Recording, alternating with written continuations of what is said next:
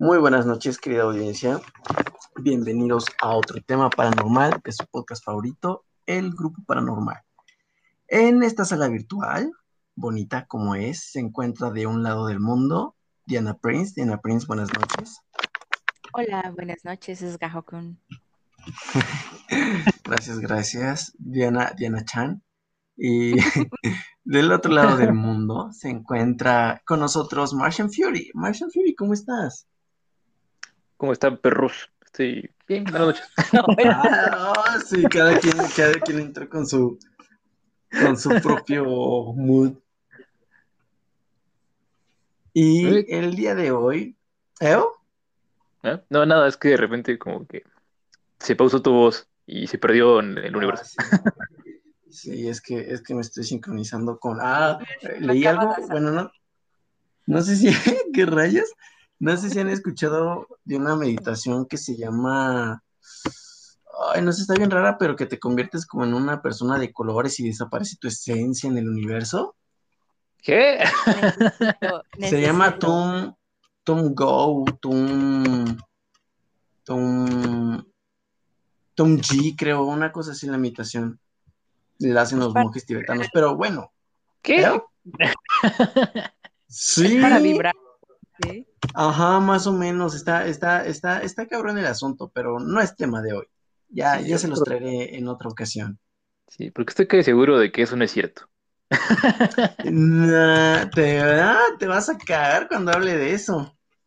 Justamente tengo aquí en mis manos, estoy leyendo un libro de Dalai Lama y en ninguna parte viene una meditación para volver ah, espera, espera. Ya, meditación, Tom G, Tom G, una cosa así. Ah, sí, es G-Tum, G-T-U-M-M-O. ¿Y quién lo inventó? ¿Osho? Los monjes tibetanos. Se claro que no, perro. Yo también vi, vi esa película donde sale Brad Pitt de siete años en el Tíbet y en ningún lado meditan para. Te lo juro, checa. O sea, va a ser un buen tema. Algún día lo traeré. Pero sí, Mientras... sí, Diana Prince. Tú créeme, tú, yo sé que tú crees en mí. Pero bueno, bueno, bueno.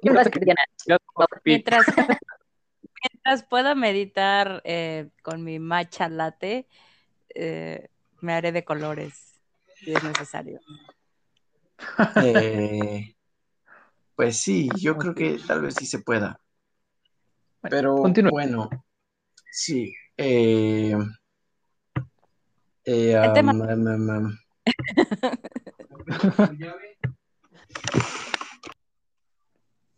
Uy, había un tema. Sí, se lo llevó. Es que Se lo se- llevó el. ah, se volvió colores y se fue.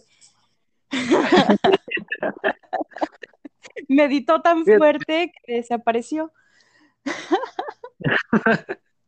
no, tiene demasiado embargo, poder en la mente. Nunca habíamos tenido una intro tan larga. Sí, Hola amigos.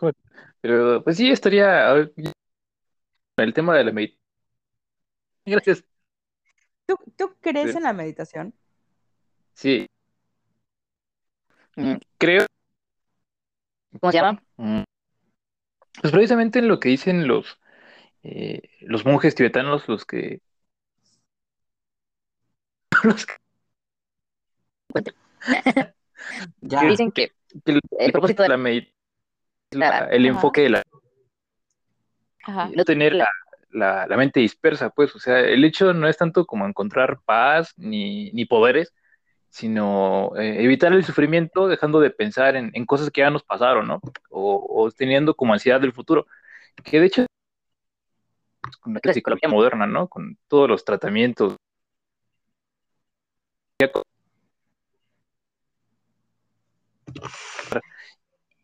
tratamientos van a eso, ¿no? Que, que, que estés en el presente, que no te estés atormentando por las cosas que ya pasaron o por lo que no ha pasado. Y, pues sí, ahí, ahí queda mi, mi breve comentario sobre la meditación, porque ya llegó el anfitrión del capítulo. yo sí busco poderes en la meditación. Pero perdón, tuve por ahí un pequeño problemilla, nos estamos saliendo mucho del tema. Pero sí, creo que no hemos hablado bien así como de la meditación, ¿o sí? ¿Sí, no? Bueno, X. Eh, el tema de, esta noche me tocó a mí. Es un tema que ya quería hablar desde hace mucho, pero pues pasaron cositas. Y ya lo había comentado con Martian Fury, con Diana Prince. Es una historia que a mí me causa un choque así mental, así como, no sé si han visto a, al maestro de los padrinos mágicos que dice, padrinos mágicos. Bueno, así estoy yo. Así estoy yo cuando, cuando dicen algo sobre Sumeria o Anunnakis, así estoy así de Sumeria, Anunnaki. El tema de hoy es sobre la historia de Gilgamesh. ¿Alguien sabe de ustedes dos queridos compañeros de qué va la historia, de qué trata, quién fue Gilgamesh o así, lo que sepan, conozcan de él? Mm, mm. sí, el guapote que sale en Fate State Night. a, que de Fate, pero este, pero no estoy segura de, que los datos que tenga sean correctos. Pues no está tan distante de la realidad la versión de Fate. E inclusive yo, yo en parte aprendí de Gilgamesh por Fate, o sea, como buenos niños creo que nos conectamos los tres, pero en parte porque viendo videos sobre los Anunnaki, sobre Sumeria, pues hablan mucho de Gilgamesh, porque fue un cabrón muy, muy, aparentemente muy cabrón. Aparentemente tal vez es la primera historia de toda la humanidad que habla sobre, sobre la búsqueda de la inmortalidad. Entonces, pues, pues, pues, está cabrón el asunto. Entonces, como ya saben, queridos compañeros, eh, yo les voy a relatar toda la historia, la, bueno, sí, en parte la historia, algunos puntos que se me hacen locos, Dory Crazies, tal vez en algún punto les pida su opinión. En cualquier punto de mi narrativa, ustedes me pueden interrumpir sin ningún problema. ¿Estamos? Sí. Sí. Perfecto. Ah, si me llegan a escuchar medio raro o así, porque ya saben, Internet tercermundista, no duelen en decirme, ¿va? Va, Entonces, sin, sin, hacerlos esperar más, empiezo. ¿Quién era Gilgamesh? Se cree que hasta hace casi 5.000 años, un hombre gobernó la ciudad de Uruk, la capital de, me parece que de Sumeria. Este hombre era llamado Gilgamesh. Fue el primer relato de la humanidad que habla sobre la búsqueda de la inmortalidad, como les acabo de comentar hace un momento. Eh, nada más comentándoles rápido, esta primera parte les voy a hablar como cosas muy históricas que realmente existen así y son tangibles. Y después les voy a hablar un poco acerca de la historia de Gilgamesh. Prosigo. Se cree que un, trovador, un poeta, no sé cómo describirlo, llamado Sinleki Unini, fue tal vez el primero que escribió la leyenda de Gilgamesh, hacia el año 1400 a.C. Pero este no es el creador de la obra, aunque su mano le da la forma definitiva a la historia. Pero a pesar de todo, aún hay dudas sobre si esta historia, diagonal leyenda, diagonal epopeya, y es porque se cree que sucedió hace más de 5.000 años. O sea, como sabrán, a pesar de que hay formas de estudiar qué tan antiguas son las cosas, pues para empezar no son totalmente exactas y son estudios que tienen pues cierto margen de error, ¿no? Y hay más error entre más viejo, tengo entendido, sean las cosas que se estudian. Em, pero bueno, a pesar de todo, también pues la historia no es como muy, muy realista, por así decirlo. O sea, no, no es como que muchas historias, leyendas sean realistas, ¿verdad? Pero algunos historiadores le dan el beneficio de la duda porque tienen muchas similitudes con cosas que se cuentan en la Biblia. Por ejemplo, la longevidad de, las, de los seres humanos de esas épocas. Se sabe, gracias a las tablillas sumerias, donde fue escrita su historia, que hacia el año 2700 a.C. existió este personaje, aunque en las tablillas está escrito su nombre con B, Bilgamesh.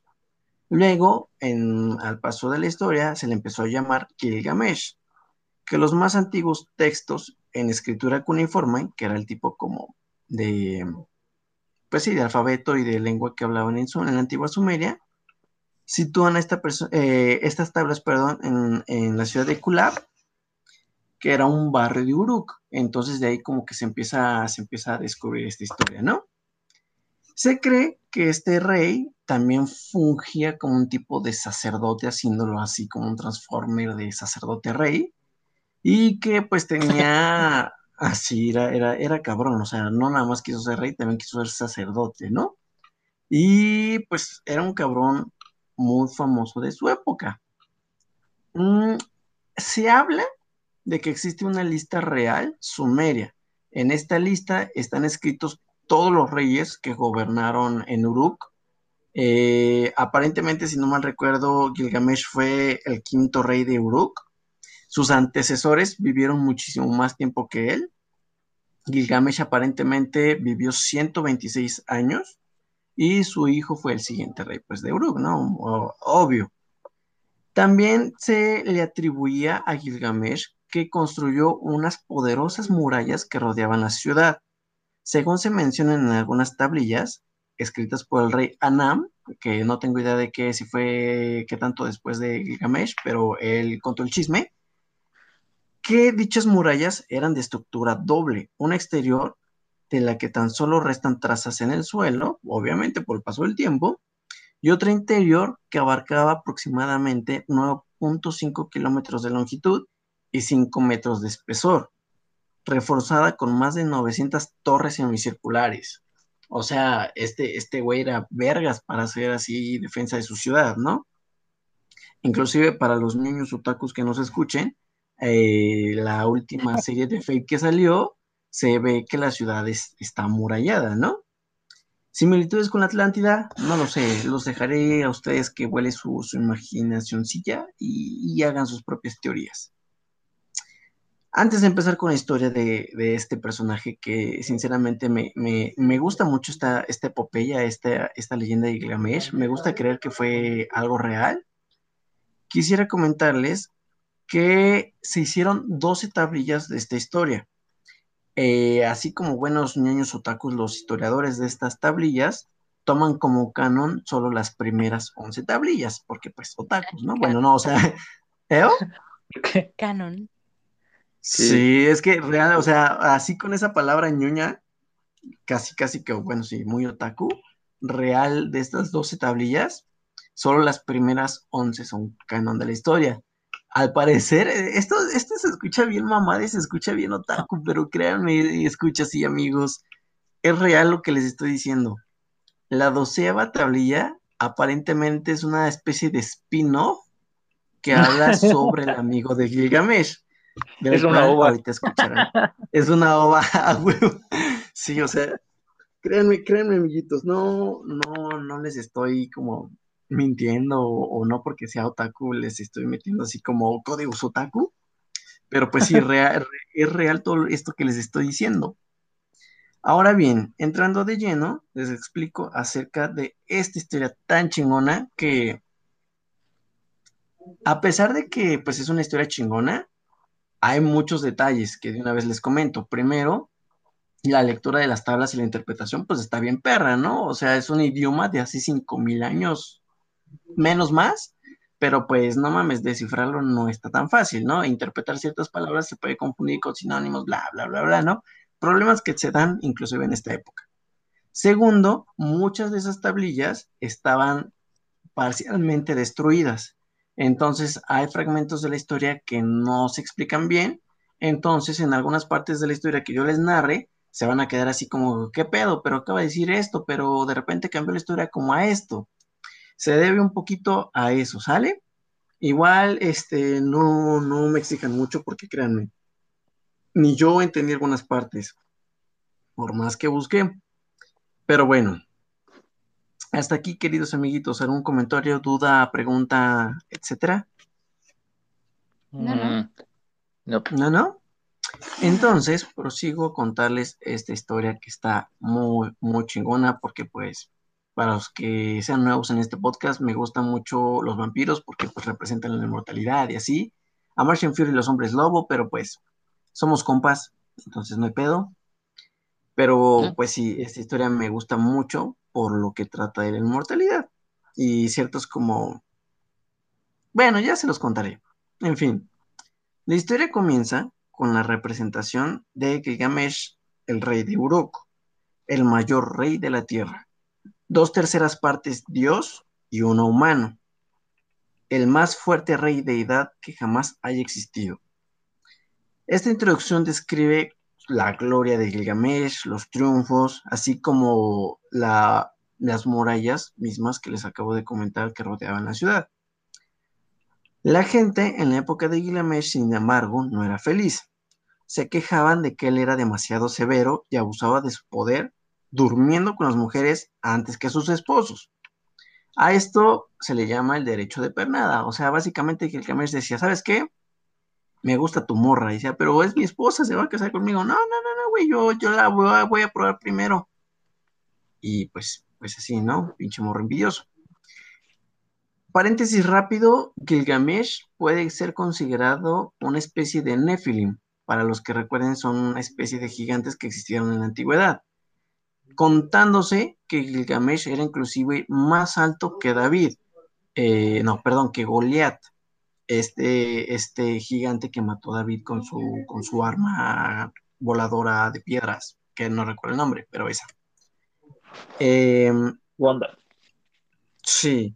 No me hagan mucho caso, pero me parece. ¿Eh? No era una. Ah, no, era el. No. Era una.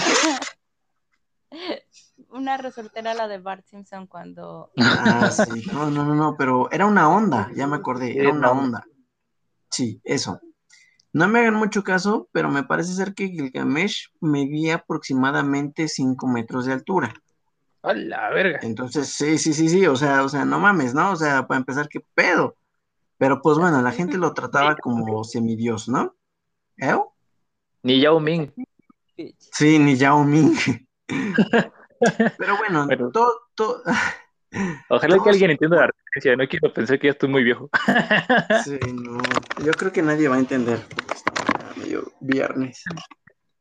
Pero sí, todo, todo el pueblo de Gilgamesh lo odiaba porque pues era un culero, ¿no? Para empezar con esto del derecho de pernada. Inclusive se hablaba de que la lujura de Gilgamesh no tenía pues límites, ¿no?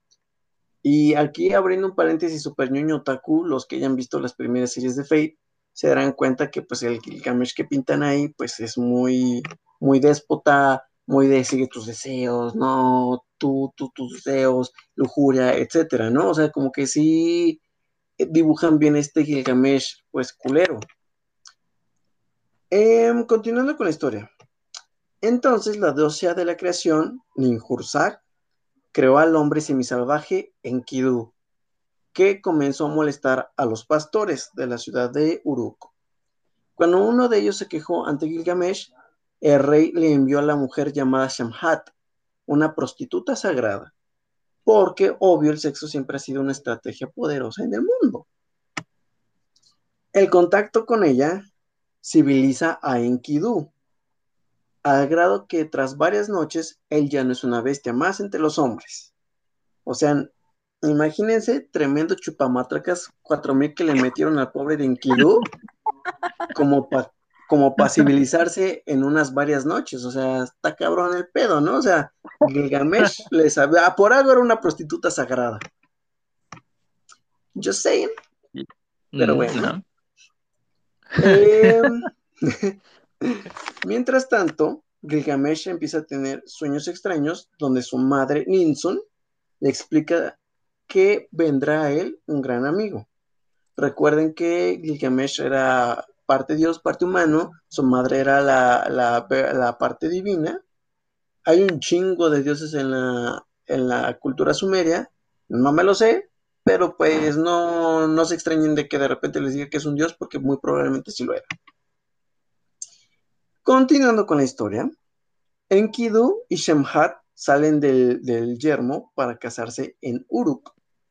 Cuando Gilgamesh acude al festejo para dormir con Shemhat, porque pues nada pendejo Gilgamesh, encuentra sus intenciones frustradas por Enkidu.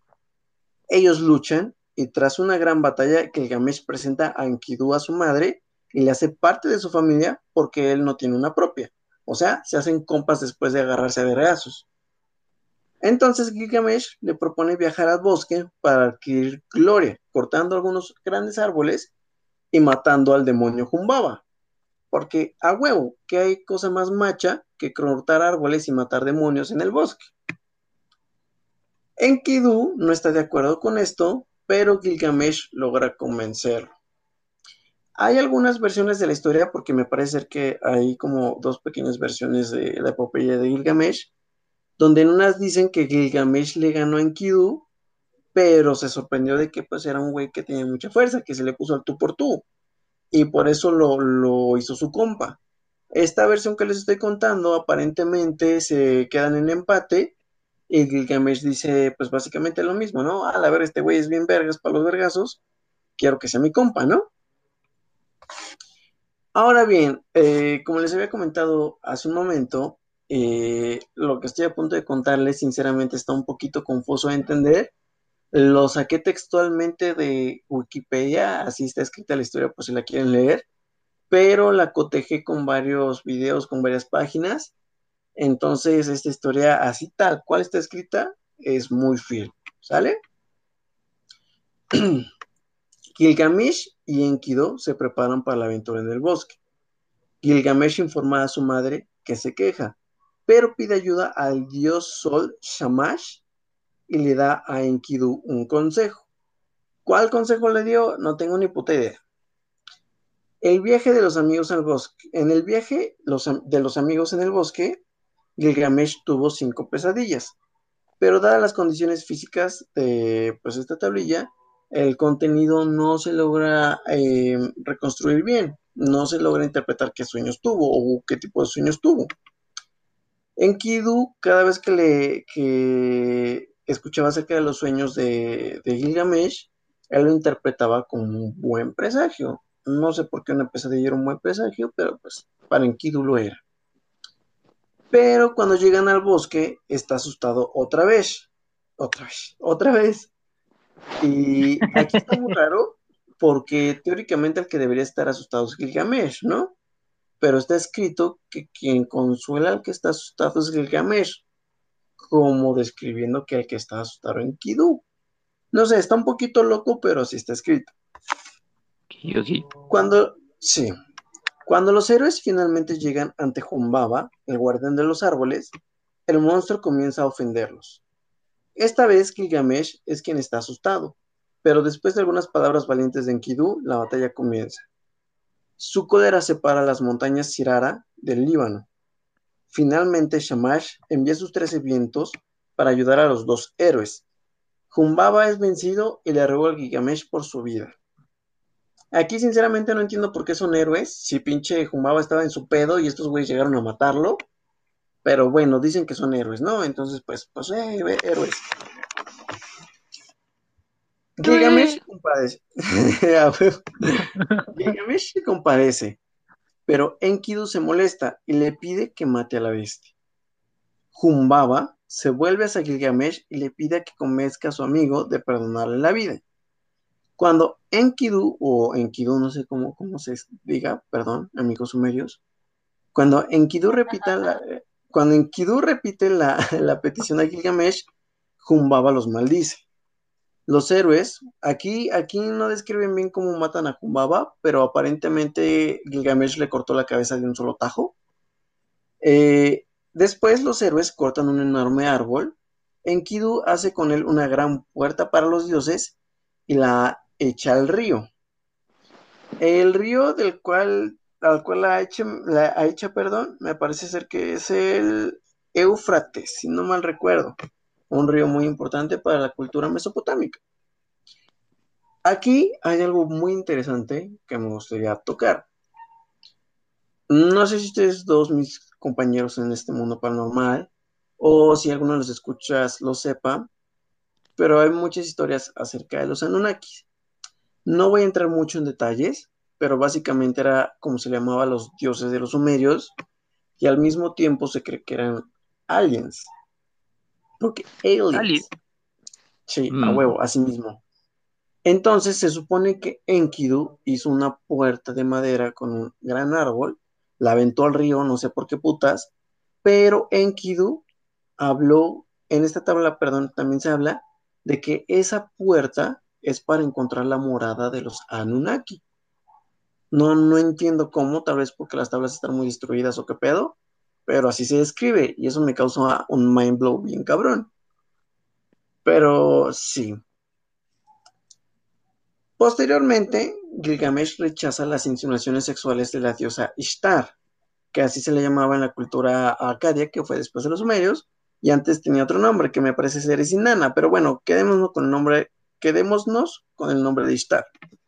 Es la diosa ah, de la Pascua, ¿no? Mm, creo que era como de la sexualidad y la fertilidad y sí, tenía como muchos. Tiene Easter, que es la Pascua, y por eso. Oh, ¿neta?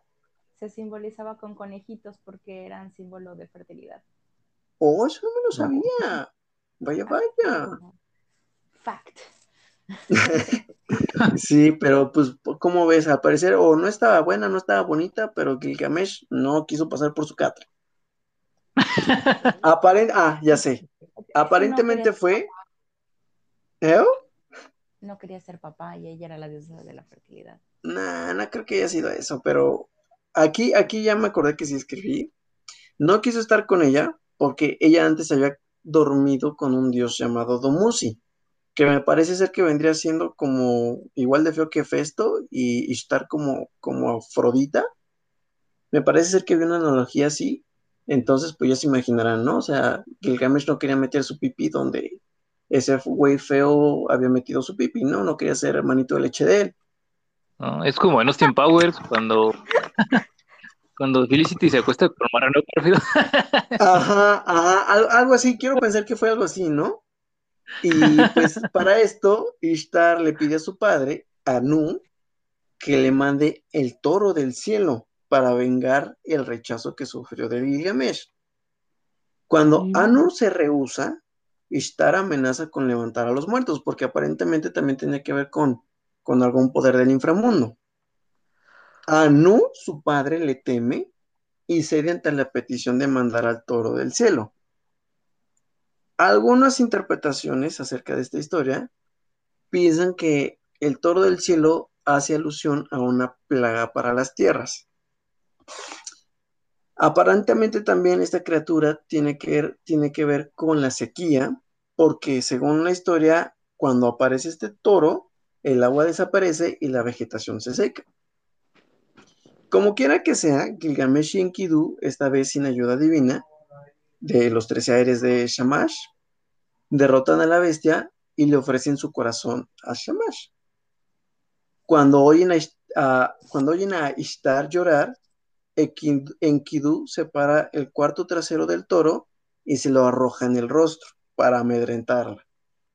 La ciudad de Uruk celebra, pero Enkidu tiene una pesadilla que les voy a comentar a continuación. Antes de entrar en, esta segunda temporada de la historia de Gilgamesh, porque piensen que esto fue como la primera temporada y acaba con este como, como corte dramático donde Enkidu tiene una pesadilla súper cabrona, ¿no? Hay muchas cosas que quisiera comentar, por ejemplo, lo culero que fue Enkidu al aventarle parte de este ser a la cara a una diosa. Eh, ¿Qué son los tres eventos de Shamash? ¿Qué, tipo de arma es que te ayuda, pues, contra tus enemigos, no? No, no, no me queda claro. Pero parecer era, era cabrona la, el, el arma.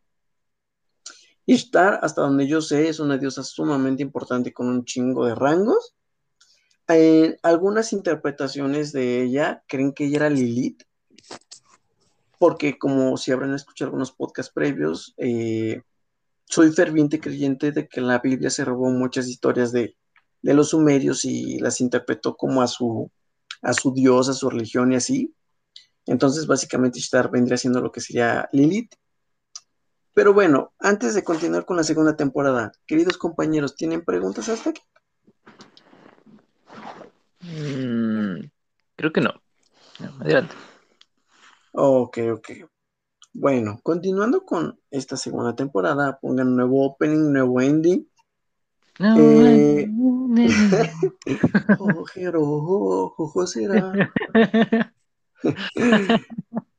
en este sueño, eh, en el sueño de Enkidu, perdón, Los doces piensan que alguien debe ser castigado por la muerte del toro del cielo y de Jumbaba, y deciden que Enkidu es el que debe pagar por esto. A pesar de todo, a pesar de que, según los dioses, quieren castigar a Enkidu, Shamash está en contra de esto, porque pues no manches, le, ofrecieron el corazón de pues, este ser, ¿no? Enkidu cuenta esto a, su Humi Gilgamesh y estos maldicen la puerta que Enkidu hizo para los dioses. Gilgamesh está consternado y con culo y va al templo a rezarle a Shamash por la salud de su amigo. Enkidu comienza a levantarse de Shamash porque ahora se arrepiente del día en que se convirtió en humano. O sea, se arrepiente de haberse enamorado de su, de su chiqui baby, de seguir la corriente de Gilgamesh, de haberle rezado a Shamash, como que se arrepiente de todo esto, ¿no? Porque su vida está en riesgo. Shamash les habla desde el cielo y les hace ver cuán injusto es Enkidu. Les dice que Gilgamesh se convertirá en una sombra de su antiguo ser debido a la muerte de su amigo. Entonces Enkidu se retracta de lo dicho y bendice a Shamhat. No obstante, enferma cada vez más y moribundo describe el inframundo, que aquí más o menos creo que me parece ser es donde entra la doceava tabla. Pero bueno, em, aparentemente Enkidu aceptó su destino porque esto iba a hacer que Gilgamesh creciera como persona y que fuera mejor. Pero Gilgamesh, como pues era un güey que no tenía amigos, porque era el vato culero que nadie, con el que nadie quería estar, pues tenía miedo de que su amigo se muriera. Y entonces agarró el pedo de que él también podía morir. Posterior a la muerte de, de Enkidu, Gilgamesh se lamenta por esto y ofrece regalos a los dioses para que camine al lado de Enkidu en el más allá. O sea, si se muere Gilgamesh, quería estar con su compa, ¿no? Gilgamesh procura evitar el destino de Enkidu, porque como les dije, se hace consciente de que él puede morir y le empieza a dar culo el hecho de que puede morir. Y emprende un peligroso viaje para visitar a Udnapishtim y a su esposa. Y aquí viene algo muy cabrón, porque estas dos personas eran los únicos seres humanos que sobrevivieron a la gran inundación, o sea, el diluvio universal y a quienes les fue concedida la inmortalidad por los dioses. Gilgamesh va con ellos con la esperanza de obtener también la inmortalidad. A lo largo del camino, Gilgamesh pasa, por, pasa las dos montañas desde donde el sol se levanta, custodiadas por seres escorpión que le permiten seguir. Viaja a través de la oscuridad por donde el sol viaja cada noche y justo antes de que el sol se lo encuentre, llega al final. La tierra al final del túnel es un lugar maravilloso, lleno de árboles cuyas hojas son joyas. Y aquí es donde mi mind blow empieza cada vez más, más, más cabrón. Inclusive casi estoy seguro que hace unos años vi un video hablando de la historia de Gilgamesh, donde hacían alusión a que al lugar al que viajó Gilgamesh no se encuentra en la tierra. Porque no lo tengo aquí escrito, lo intenté buscar, no lo encontré, tal vez me faltó buscar más, pero se dice que Gilgamesh para viajar a la tierra donde se encontraba Noé y su esposa, porque pues teóricamente son ellos los sobrevivientes del diluvio, eh, se dice que antes de eso Gilgamesh tiene que ir con una diosa para pedirle una nave y al parecer así está escrito en idioma sumerio que necesita una nave para transportarse al lugar donde se encuentran estas personas. Real, misterio, no lo sé. Era Aliens. no lo sé. Me gusta más pensar en la versión de los aliens.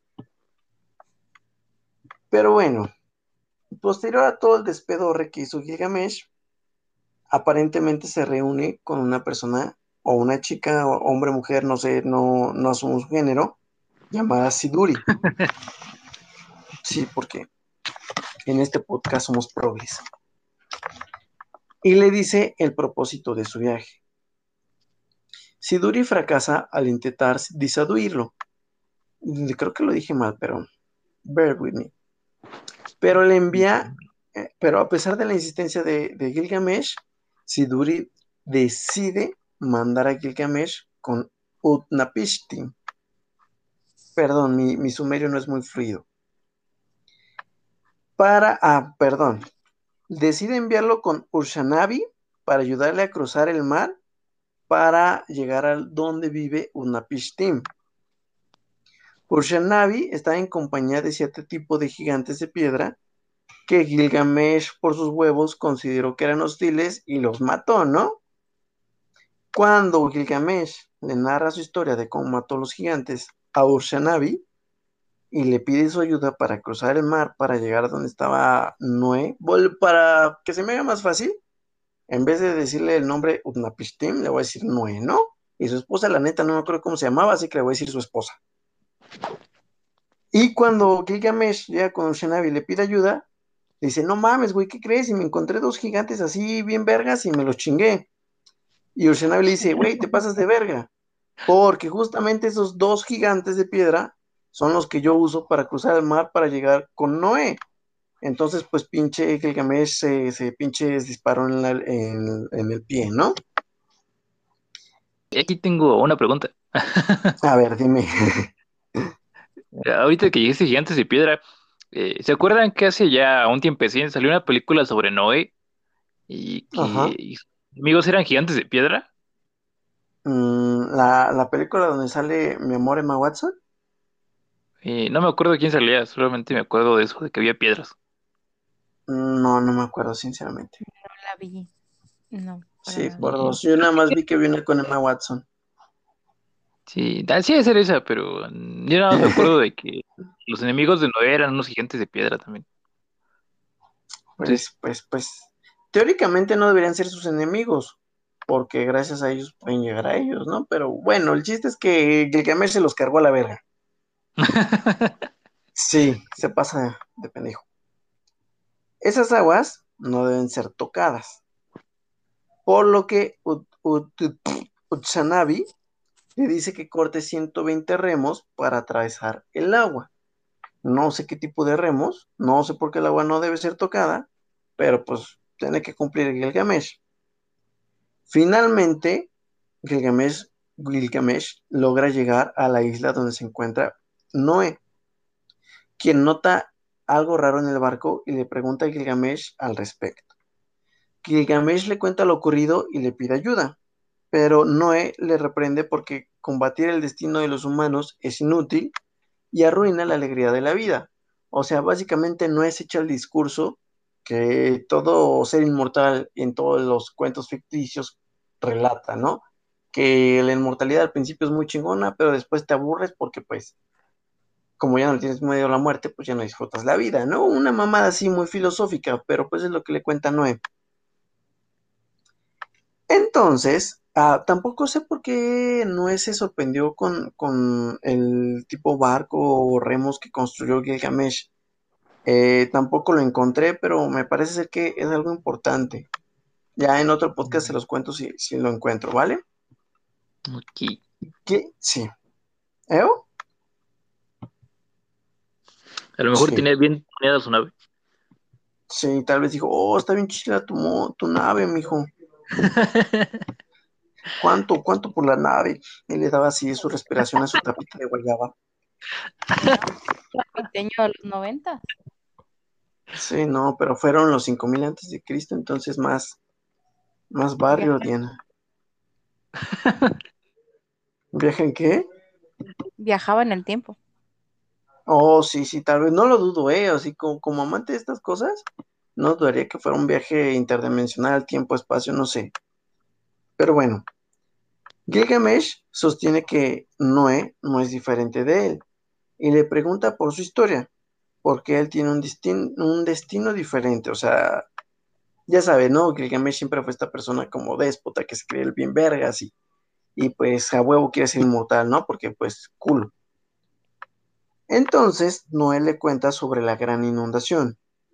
Su historia es otra historia que se encuentra en otras tablas, que si quieren después también se las puedo relatar, que se llama la historia de Atrahasis. Y me parece ser que omiten una que otra cosita porque pues difiere la versión católica del diluvio con varias versiones que hay en el mundo, pero pues teóricamente esta es la cultura más antigua del mundo y la que debería tener más fiabilidad en la historia, por lo cual debería ser una cosa más confiable, ¿no? Recientemente, reticentemente, Noé le ofrece a Gilgamesh una oportunidad para la inmortalidad, pero pregunta por qué los dioses deberían dar el mismo honor que le dieron a Noé. O sea, dijo, no mames, güey, ¿por qué te van a hacer inmortal como a mí si tú vales para puro pispiote, ¿no? Él se refería a sí mismo como el héroe de la inundación, un honor muy cabrón, que Gilgamesh no le llegaba ni a los talones. Entonces, Gilgamesh, como el tipo morro castroso que es, reta a Noé. Y deciden hacer esta eh, como competición donde tendrían que estar despiertos por siete, seis días y siete noches. El primero en dormir perdía y pues obviamente eh, si ganaba Gilgamesh pues se hacía inmortal, ¿no? En el momento justo en que Noé termina de decirle toda esta historia y el reto y así a Gilgamesh, ¿qué creen? Gilgamesh se queda dormido. Ah, pobre pendejo. Entonces Noé se burla de que Gilgamesh se quedó dormido, como buen esgajo en cualquier peda, porque pues viejito. confirmo, confirmo. no me pueden culpar amigos, ya estoy viejito. Soy Gilgamesh en esta vida.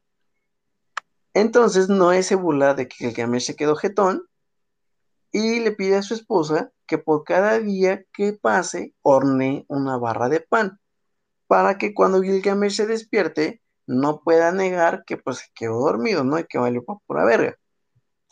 Cuando Gilgamesh se despierta, justamente pasan los seis días y siete noches del reto. Descubre que es un fracasado y Noé lo, manda de regreso a, a Uruk con su compa Urshanabi, ¿no? De este que hablábamos. Y pues básicamente Gilgamesh queda exiliado de la isla de Noé. En el momento que se marcha, ¿qué pasó? No, bueno, pero ahí, no sé, como es, una historia y es ficción y todo, pero, pero no pues sé, como que no entiendo el, eh, el argumento, o bueno, no sé si, si, a eso vamos ahorita, pero ¿por, qué lo retó y se quedó dormido siete días? ¿Qué pedo? ¿Qué hizo? Por, por pendejo, o sea, es que no sé, tal vez la voz de, no era muy, muy somnífera y se durmió luego, luego, pero pues, pues Gilgamesh valió verga. El chiste es, que era una competición de resistencia y luego, luego valió verga. Y pues ya, o sea, pobre pendejo, ¿no? Mm, vaya, vaya. Sí. Entonces, en el momento en que se estaba marchando Gilgamesh, la esposa de Noé le pide que tenga compasión de, pues, del pobre pendejo, ¿no? Que porque pues viajó un chingo y pues no mames, qué oso llegar con las manos vacías a su pueblo. Noé le menciona a Gilgamesh de cierta planta en el fondo del océano que lo hará más joven de nuevo. Gilgamesh obtiene esta planta atando rocas a sus pies para poder caminar en el fondo del mar. Pero no confía en su efecto, porque pues no mames, a pesar de que se, no es el rifó dándole un secretito, Gilgamesh no confiaba. Entonces decide que iba a probar esta planta en un hombre viejo de Urok. Desafortunadamente pone la planta en la orilla de un lago mientras se baña y esta planta es robada por una serpiente que posterior a comérsela, de repente deja su piel vieja y vuelve a renacer. Entonces, Gilgamesh, pobre pendejo, llora en presencia de Ushanabi, pero habiendo fallado en ambas oportunidades, tanto la inmortalidad como la juventud, pues no le queda otra más que regresar a su ciudad. Aparentemente eh, las serpientes no, se, no, no, no cambiaban de piel y gracias a esta flor logran cambiar de piel y rejuvenecer. No sé si tenga que como una leyenda mito acerca de las serpientes, pero pues es lo que hay, ¿no? Em, cuando regresa Gilgamesh a su tierra, aprecia las murallas que, que, construyó y se dio cuenta que a pesar de todo el tiempo que que se fue y que dejó quién sabe al cargo de su ciudad y que pues nadie lo extrañaba porque era un culero, dice, verga, me pasé de chingón porque estas murallas están bien hechas y a pesar de todo el tiempo que me fui, pues siguen derechas y, firmes, ¿no? Y hasta aquí acaba la historia de Gilgamesh. Medio corta la historia, me latió en varias partes, lloré en algunas otras. ¿Dudas, preguntas que tengan, amiguitos? O sea, en la historia de Gilgamesh se entrelaza con la de Noé, ¿no? Sí. Pero sí, sí, sí. en la de Noé en la Biblia, ¿se- ¿hay hints o algo de Gilgamesh? No porque Noé vivió muchísimos más años antes que Gilgamesh. Ajá. Entonces, teóricamente la historia de la Biblia cuenta hasta que Noé pues sobrevive al diluvio y nadie sabe dónde queda su arca y dónde queda Noé, ¿no? Desaparece teóricamente. Pero años más tarde, teóricamente, nace Gilgamesh, busca la inmortalidad y la inmortalidad se encuentra con Noé. O sea, básicamente los sumerios expanden la historia, pero realmente no podría decir que expanden la historia porque ellos son los primeros que hablan de todas estas historias. La Biblia fue creada muchísimos años después de la cultura sumeria. Entonces, sí, Entonces es- es- crearon el universo expandido de la Biblia. digamos que, que, que- que los sumerios crearon Marvel y, y, y la Biblia es como, como alguien en algún país que quiere como robarse la- las historias de Marvel y decir, sí, a huevo, yo me inventé esta historia de estos superhéroes, ¿no? Pero dices, no mames, Marvel lo hizo primero. No, eh, es- son mis historias y le cambias así poquito para que no se vea el plagio, pero te das cuenta que al final pues es plagio, ¿no? Ajá. Básicamente así lo podría como describir. Sí, sí, amo los sumerios, sumerios for life. Y, y esa es toda la, son todas las temporadas de, de la épica saga de Gilgamesh. Sí, de Gilgamesh, bueno, menos la doceava tabla que no hable de ella porque pues dicen que es un spin-off que, que nadie como que dice, no mames, eso se lo sacaron del culo años después de que ya había salido historia de Gilgamesh, ¿no? Entonces, Sí, si fue con- refutar la veracidad del diluvio, podría decir como, es que no solo hablan de él en la Biblia, sino que también los sumerios hablaban de él. Sí, sí, sí, sí, inclusive en otro podcast hablamos que hasta los aztecas tienen una historia del diluvio universal, que Martian Fury no me creía, pero que ya después me creyó porque lo leyó él mismo con sus bellos ojos. Sí. Los hindúes también tienen en sus historias algo del diluvio universal, los chinos, los japoneses, hasta lo- las tribus de Estados Unidos, las apaches, también tienen historias del diluvio. Y está muy mind blow el asunto porque culturas tan, tan distantes de sí mismas hablan de un mismo fenómeno. Entonces, sí, no, no, no es, no puedes negar la existencia del diluvio universal. Sí, ¿Cómo es algo sí? muy denso. Mm, No, no puedes, perro, no puedes. Sí. Es que tal que, porque, bueno, es que yo alguna vez leí, este, o bueno, no sé, esto ya es muy, mm, ya, ya no entra en el rango de la discusión paranormal. Entonces, de, de paranormal, pues entonces sí llega en el caso es gajo. Sí, sí, bueno, y de todos modos ya les traeré en otra ocasión la historia del diluvio universal, así, pero la, la chida, la de los sumerios, entonces ahí ya nos pondremos a pelear Martian Fury y yo. Mi Bueno. neurona científica me hace creer que puedes refutar su veracidad, no sé, como buscando manera de fósiles em, ah, marinos donde no tendría que haber. Pues creo que sí los Mm. han encontrado, ¿no? No lo sé, no lo sé, ahí sí no te sabré decir. Pero Es que, el hecho de que muchas culturas distantes de entre sí alrededor del mundo hablan de un diluvio universal es un hecho. Pero bueno, a lo que, a lo que te iba a comentar es que por lo menos antropológicamente eh, está como, pues no quiero decir demostrado, porque finalmente en, en- en las ciencias sociales por lo regular no se dice demostrar, ¿no? Porque pues no, no podemos repetir lo- los experimentos para comprobarlos. Pero sí, este, pues sí. em, pues no sé, o sea, hay como un acercamiento o una tendencia muy grande de la humanidad a desarrollarse en la misma dirección. Ah, la, no me acuerdo de qué autor lo dice, pero, pero sí lo explica muy bien. Este, por ahí les paso el título si alguien le interesa después. Pero este señor decía que, por ejemplo, como tú mencionas, hay muchas culturas distantes en muchas partes del mundo que hablan de un diluvio, ¿no?